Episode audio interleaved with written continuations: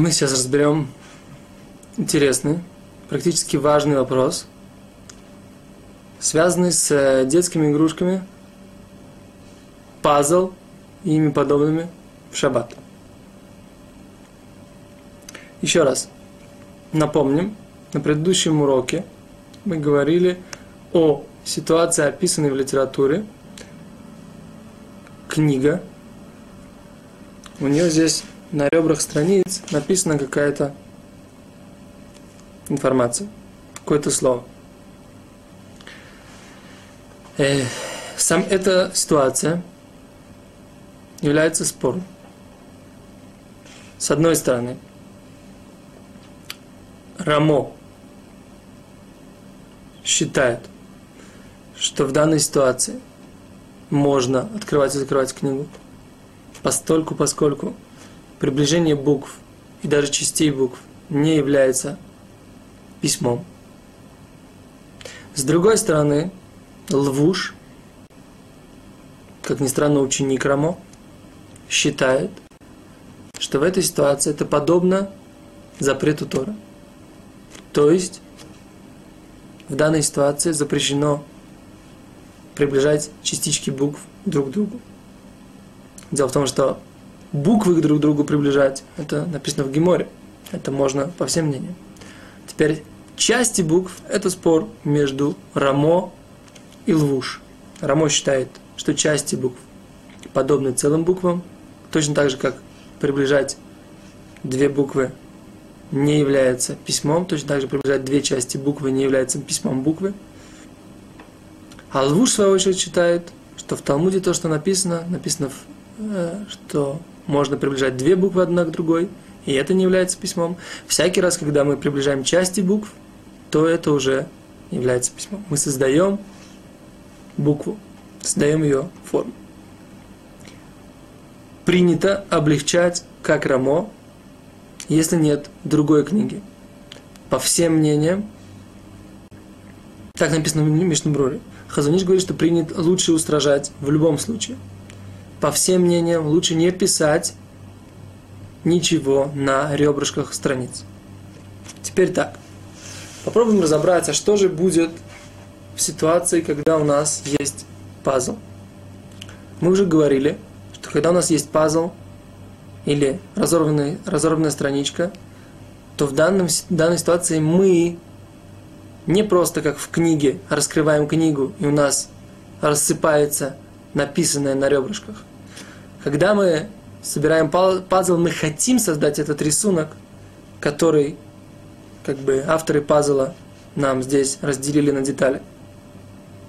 И поэтому в данной ситуации как бы мы не в принципе должны были бы устражить, что даже Рамо, возможно, должен был бы запретить. Почему? Потому что здесь мы намеренно собираем рисунок. С другой стороны, можно сказать, что в ситуации, когда мы говорили там в книге, буква рассыпалась полностью. А здесь у нас есть части букв. И если мы говорим, что части букв собирать можно, как говорит Рамо, то в данной ситуации Рамо должен бы, по идее, облегчить. Итак, мы, что мы идем за мнением Мишнабруры и мнением Рамо, говорим, что в этой ситуации – когда мы приближаем частички букв и части рисунков друг к другу, это можно.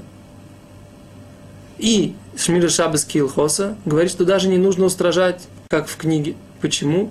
Потому что в книге буква рассыпается полностью, а здесь буква остается частично хотя бы, ее часть остается. Окей. Продолжим дальше.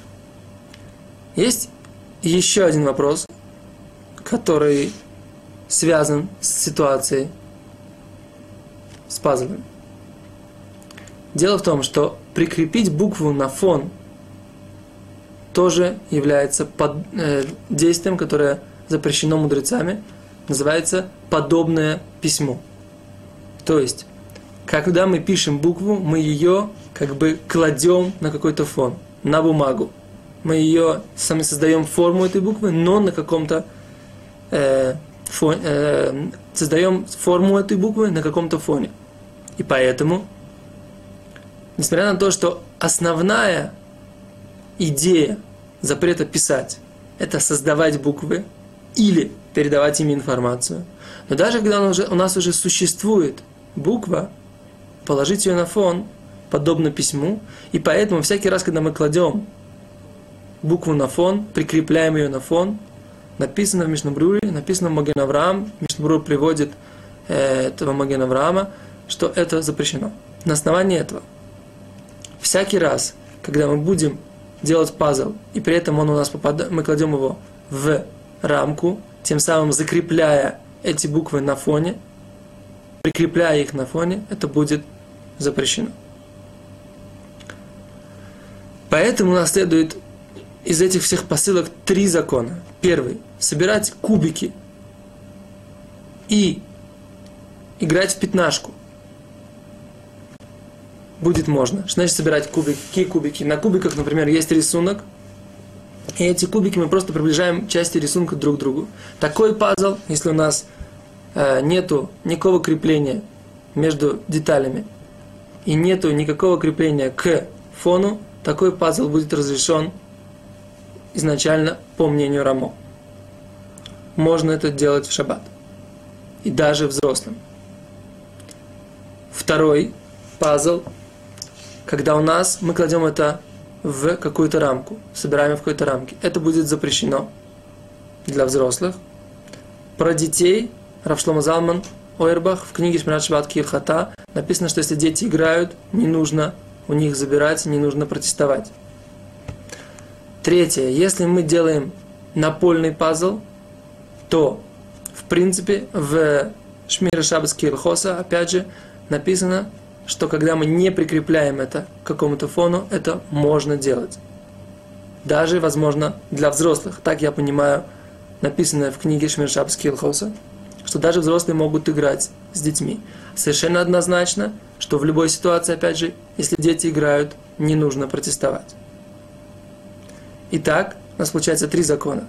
Собрать кубики, играть в пятнашку можно всем. Прикрепить на фон нельзя взрослым. Дети играют, не нужно протестовать. Пазл напольный без фона. Возможно, так, скорее всего, что можно играть и детям тоже. И однозначно можно играть детям, э, взрослым тоже. И однозначно можно играть детям. Понятное дело, что не нужно протестовать. Другие игры. Всякий раз, когда мы собираем слова из уже существующих букв, это тоже можно, например, создать А, Б, В, Г, Д. Здесь на каждом кубике А, Б, В, Г, Д создать слово будет можно. Каждый раз, когда мы прикрепляем какие-то буквы, если они без фона, мы прикрепляем их на фон, будет нельзя. Если они уже с фоном, прикрепить их на второй фон. Например, у нас есть буква, которая как бы уже кубик, который мы прикрепляем. Нужно проконсультироваться у Равина. Спасибо. До свидания.